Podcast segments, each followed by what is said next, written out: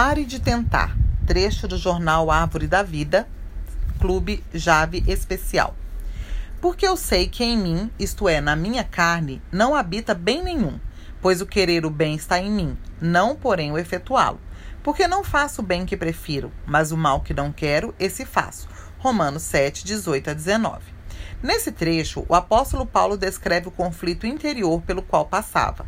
Apesar da vontade de fazer o bem, as tentativas de efetuá-lo eram frustradas. Já o mal que não desejava era feito mesmo sem esforço e vontade.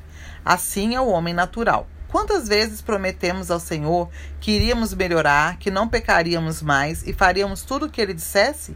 E quantas dessas tentativas foram frustradas? Isso ocorre porque em nós não habita bem algum. Descobrimos a ineficiência de nossos esforços quando tentamos lutar contra o pecado e somos derrotados. Há pessoas, por exemplo, que têm dificuldade de controlar a ira. Podem até fazer várias tentativas, porém o máximo que ocorrerá será mera supressão. Não haverá mudança real. Não haverá transformação. Isso ocorre com todos nós quando fazemos tentativas de mudar a fim de agradar a Deus naturalmente, pois somos pecadores. Ora, por um só homem, Adão entrou o pecado no mundo, e pelo pecado a morte. Assim também a morte passou a todos os homens, porque todos pecaram.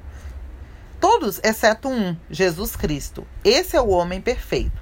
Nele não habita mal algum. Jesus crucificou o pecado em sua própria carne por meio da morte na cruz. Ele cumpriu toda a vontade do Pai, sendo obediente até a morte. Romanos 6,6 diz que nosso velho homem foi crucificado juntamente com Cristo para que não sejamos mais escravos do pecado. Quando cremos e fomos batizados, recebemos uma nova vida, a vida divina. Contudo, para prosseguir na jornada cristã, precisamos não apenas crer na cruz, mas aplicá-la. Devemos nos lembrar de que fomos crucificados juntamente com o Senhor e nos considerar mortos para o pecado e vivos para ele. A vida vencedora habita em nós.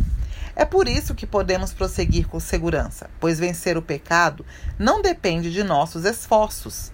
Podemos louvar a Deus porque, embora não sejamos capazes, o Senhor é. Nós não conseguimos, mas Cristo consegue. Paulo reconheceu que era desventurado e só Jesus poderia livrá-lo. A lei do Espírito da vida nos libertou e podemos andar segundo o Espírito em nosso espírito.